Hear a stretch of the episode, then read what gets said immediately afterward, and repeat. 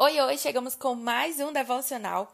Nós estamos fazendo esses devocionais sempre baseados no nosso plano de leitura anual. E aí, no plano de hoje, a gente leu Levítico capítulo 23 e 24 e Lucas capítulo 13.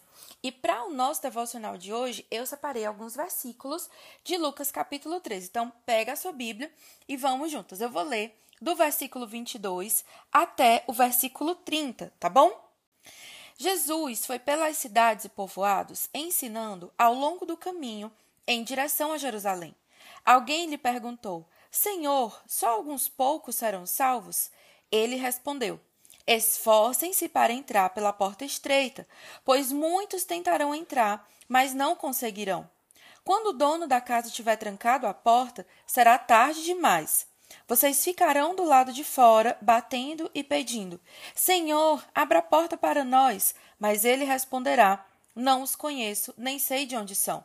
Então vocês dirão: Nós comemos e bebemos com o Senhor, e o Senhor ensinou na, em nossas ruas.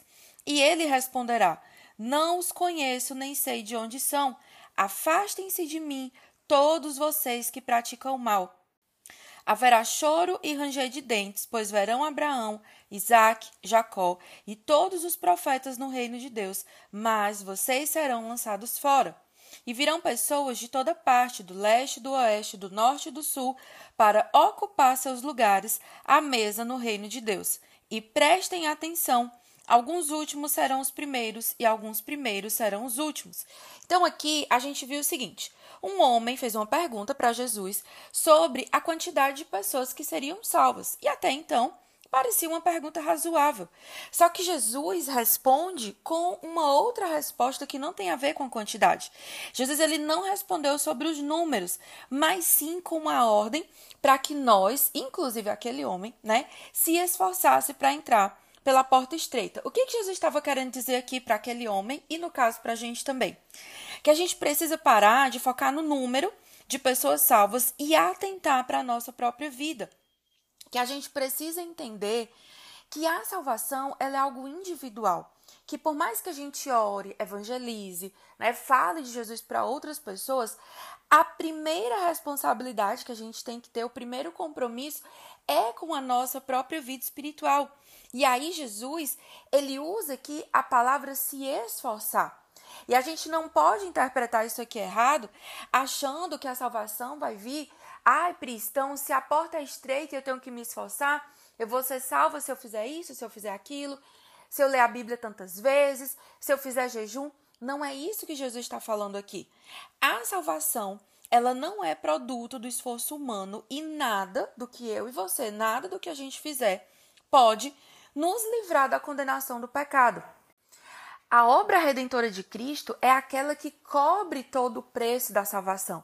Jesus ele veio, se fez em carne, se colocou como um servo, foi obediente até a morte, morte de cruz, sofreu todas as agonias, morreu, derramou o sangue dele em nosso lugar e três dias depois Jesus ressuscitou. O preço pelo pecado já foi pago.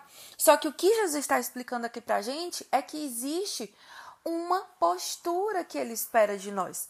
Jesus, ele veio e ele morreu por todas as pessoas. Só que nem todos querem receber o presente da salvação. Nem todos se colocam numa postura de entrar pela porta estreita.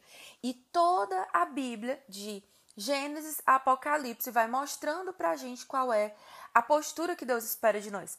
A gente pode ver isso também, por exemplo, lá em João capítulo 15, quando Jesus ele fala que ele espera que os discípulos dele deem muito fruto e fruto que permaneça. Outra coisa que a gente pode observar aqui é quando ele diz o seguinte: ei, entre pela porta estreita, se esforce enquanto a porta está aberta. Então, se ele fala isso, é porque vai existir um tempo em que a porta vai ser fechada. Vai existir um tempo em que as pessoas vão procurar por salvação e ela não vai mais estar disponível.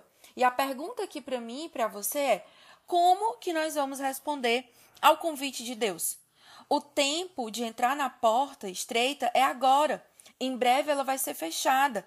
E se a gente pensar assim, ai ah, não, depois eu vou para a igreja, depois eu levo os meus filhos, depois eu sirvo, depois, depois, depois, pode ser tarde demais para nós ou para as pessoas que nós amamos. Os sinais, gente, eles estão cada vez mais intensos. E aí lembra o seguinte: o tempo todo, quando a Bíblia fala da segunda vinda de Cristo, eles falam de dores de parto. E aí a gente precisa lembrar como que é um parto natural, como é que acontece com a mulher.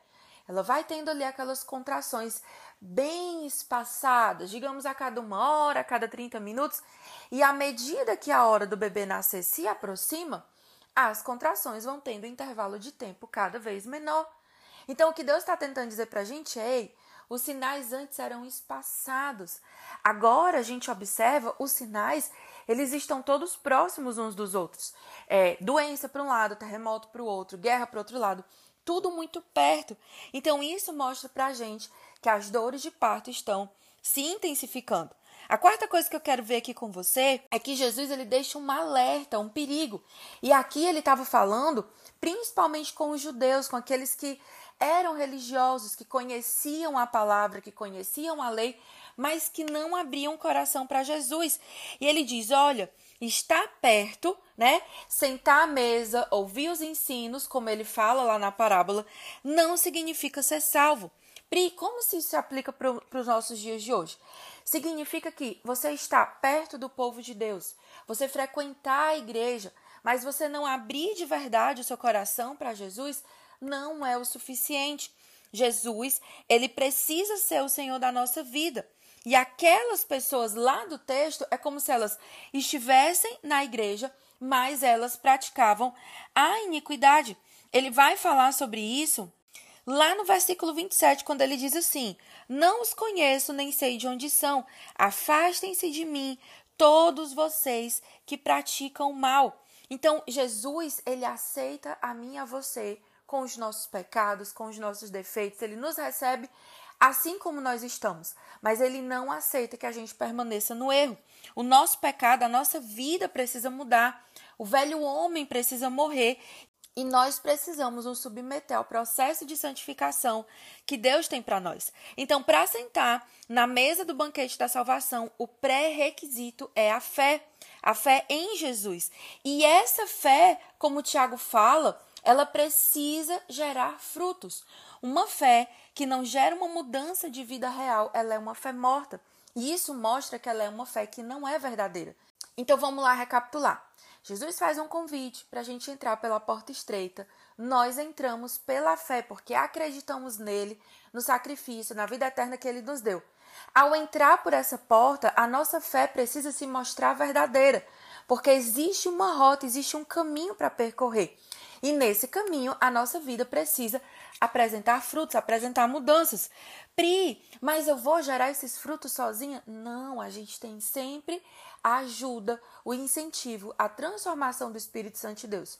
Só que eu e você nós podemos escolher abrir o nosso coração, submeter a nossa vida ao governo do Espírito Santo e dar bons frutos ou endurecer o coração e não ouvir o que Deus tem para nos dizer. Deus, ele nos chama hoje para abandonar o pecado, para sermos uma nova criatura nele. E de novo, a minha pergunta aqui para você é: qual é a sua resposta para o convite de Jesus? Você é capaz de abrir mão de todas as coisas para caminhar com o mestre? Você é capaz de abrir mão da sua vontade, daquilo que você acha que é certo, para seguir a Jesus e desenvolver o caráter que ele tem para você? Essa é a pergunta que Jesus deixa para a gente aqui hoje e esse é o nosso devocional, a nossa meditação de hoje. E agora, como de costume, eu quero orar com você, quero abençoar o seu dia. Mas antes, por favor, lembra sempre do nosso combinado aqui que a gente tem em cada um desses vídeos, tá? Caso essa seja a sua primeira vez e você é, ainda não seja inscrito aqui no canal, por favor, se inscreva. Tem muitas novidades vindo por aí. E quando você se inscreve e ativa o sininho, você vai ser sempre alertado dos vídeos novos que eu lançar. Além disso, lembra, por favor, de deixar o seu like, compartilhar esse vídeo e, importante, deixa aqui o seu comentário nesse vídeo. Se você gostou desse devocional, se ele falou algo ao seu coração, se virou uma chavinha aí na sua cabeça, o comentário de vocês, o feedback de vocês é muito importante para eu poder avaliar o trabalho que a gente está construindo aqui, tá bom? Então vamos orar juntas. Pai, em nome de Jesus, eu quero te agradecer pela vida de cada mulher que chegou até aqui que ouviu esse devocional, que tem decidido, Senhor Deus, todos os dias entrar pela porta estreita, que tem decidido abrir mão de si mesma para gerar frutos que agradem o Senhor. Pai, em nome de Jesus, eu quero clamar pelo Teu Espírito Santo para que o Senhor haja no nosso coração, porque a Tua palavra diz que é o Senhor quem gera em nós o querer e o efetuar. Senhor, em nome de Jesus, coloca na nossa mente, no nosso coração, fome e sede por Ti, desejo, Senhor Deus, de agir diferente, de ter o nosso caráter moldado pela Tua palavra, moldado pelo Teu Espírito Santo.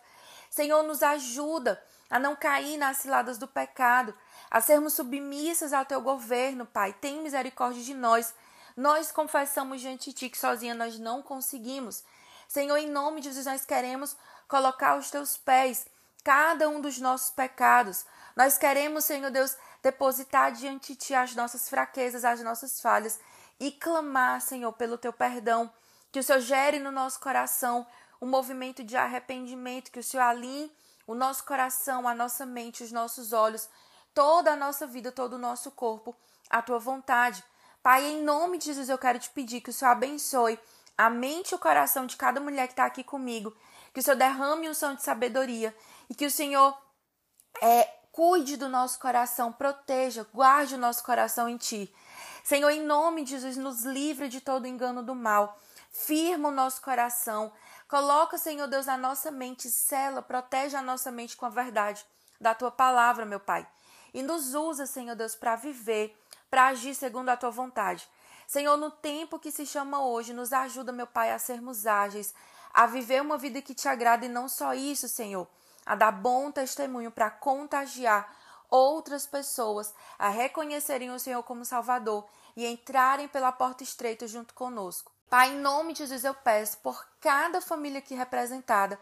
Abençoa, Senhor meu Deus, cada casamento, abençoa os filhos, abençoa, Senhor Deus, os nossos sonhos, os planos, os projetos.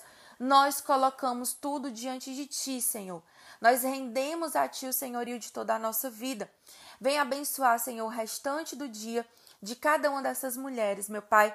Nos dá sempre sabedoria e discernimento para andar segundo a tua vontade e sermos mulheres frutíferas que glorificam o teu nome, dando um bom testemunho, Senhor Deus, como filhas tuas verdadeiras. Faz assim, meu Pai, na vida de cada um aqui, em nome de Jesus. Amém. Então, esse foi o nosso devocional de hoje. Espero que tenha abençoado seu coração. E amanhã a gente volta com mais uma meditação na palavra de Deus.